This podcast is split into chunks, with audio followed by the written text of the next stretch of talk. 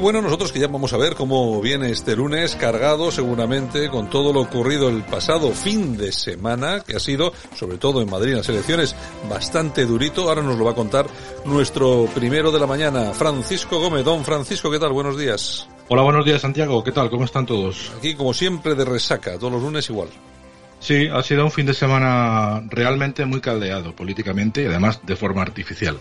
Eh, no solo tenemos al presidente más activista en contra de la propia democracia, jamás visto en la historia de España, sino que además le acompañan ministros que, amparados en su inviolabilidad, llaman nazis a los representantes de Vox o acusan de organización criminal al Partido Popular. La duda razonable de Vox respecto al gobierno en general y todo aquello que digan, incluido el tema de las cartas con los proyectiles recibidas en el Ministerio de Interior, pues a mi modo de entender no justifica que el presidente Sánchez amenace a Vox marcando líneas sobre lo que se puede o no pensar. Vox no es un riesgo para la democracia, pero los que pactan con el brazo político de la ETA y los golpistas catalanes, a mí me parece que sí. En todo caso, intentar manipular el poder judicial para que sus jueces interpreten como constitucional sus fechorías totalitarias no es algo que nos pille de sorpresa. La historia del socialismo está escrita en la historia de España. Yo creo que los conocemos y, serán y será responsabilidad de todos nosotros evitar que lo vuelvan a hacer. Ya lo hicieron en su momento, los golpistas realmente son ellos y la historia real no miente, está escrita, ¿no? Aún así, Santiago, vamos a comenzar escuchando a una activista política de Podemos insultando a diestro y siniestro y bueno, es, es una señal inequívoca de que están desesperados porque la posibilidad de que no entren en la Asamblea cada vez toma más cuerpo, ¿no? Yo dudo sinceramente que sea la manera más apropiada de conseguir robarle votos a Más Madrid, pero es que no dan para más. Comenzamos escuchando a Podemos. Hoy Pablo Iglesias ha puesto orden en la cadena SER y hacía falta porque el fascismo lleva acampando a sus anchas demasiado tiempo en la Comunidad de Madrid. Sin que nadie le ponga coto. Y con una presidenta de la Comunidad de Madrid que si no es fascista se le parece un montón.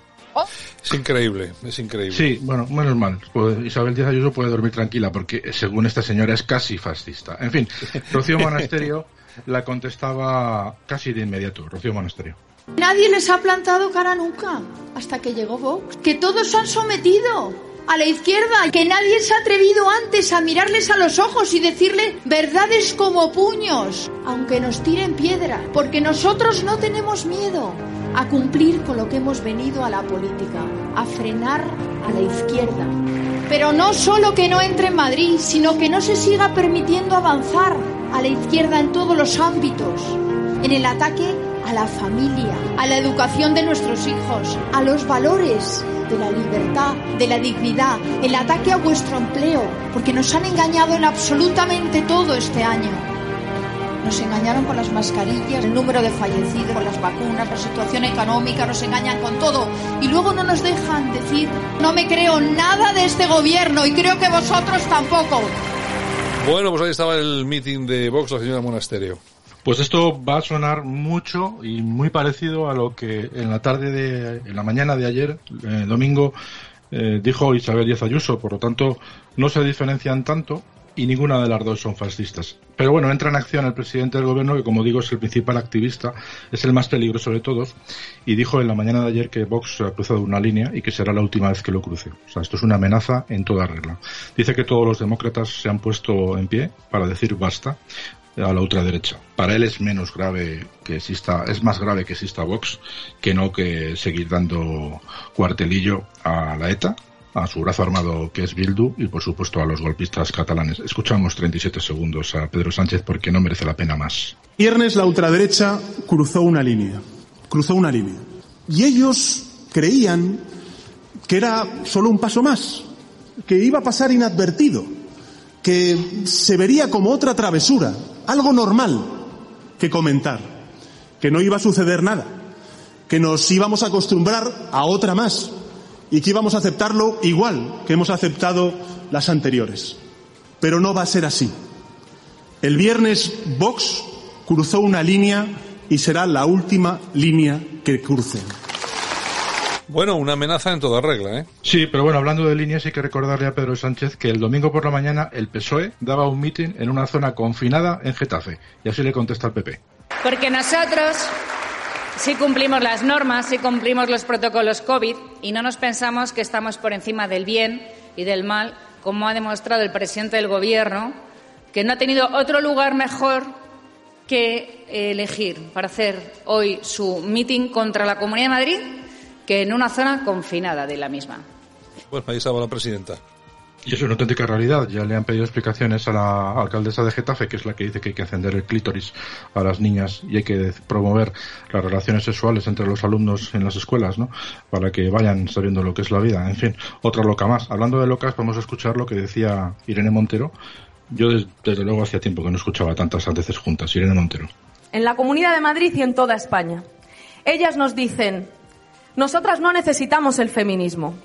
Nosotras no necesitamos la organización popular, las despensas solidarias, las organizaciones de vecinos y vecinas, los sindicatos. Nosotras estamos aquí porque lo valemos. Hemos llegado hasta aquí por nosotras mismas, sin que nadie nos ayude.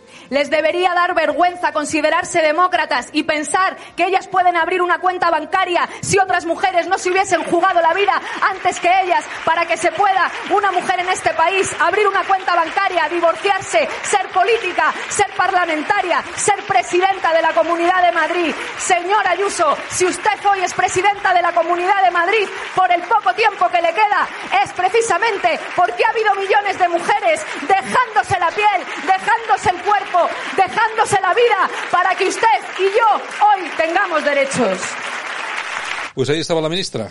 Y si quieres enganchamos con otra que tal baila, que es la segunda de, de Gabilondo, Hanna Hayú. Frente a los mensajes de odio y xenofobia que lanza la ultraderecha Madrid, tenemos que decir basta. Vota para decirles bien alto que esta es tu casa y que no importa si eres inmigrante o nacido en Madrid. افعلها من أجل Madrid, Madrid لك ومدريد لي ومدريد للجميع. سوي Está muy bien, está muy bien.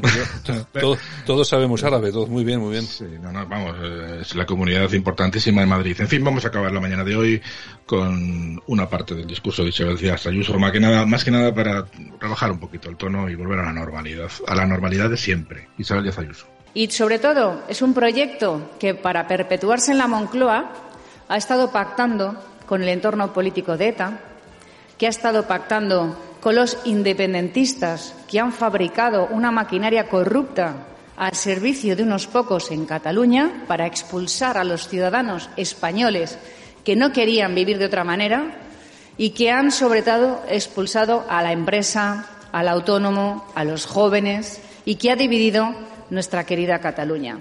Esos son los que están ahora mismo formando parte del plan de Pedro Sánchez, que ya le digo, presidente, se ha acabado ya se ha acabado.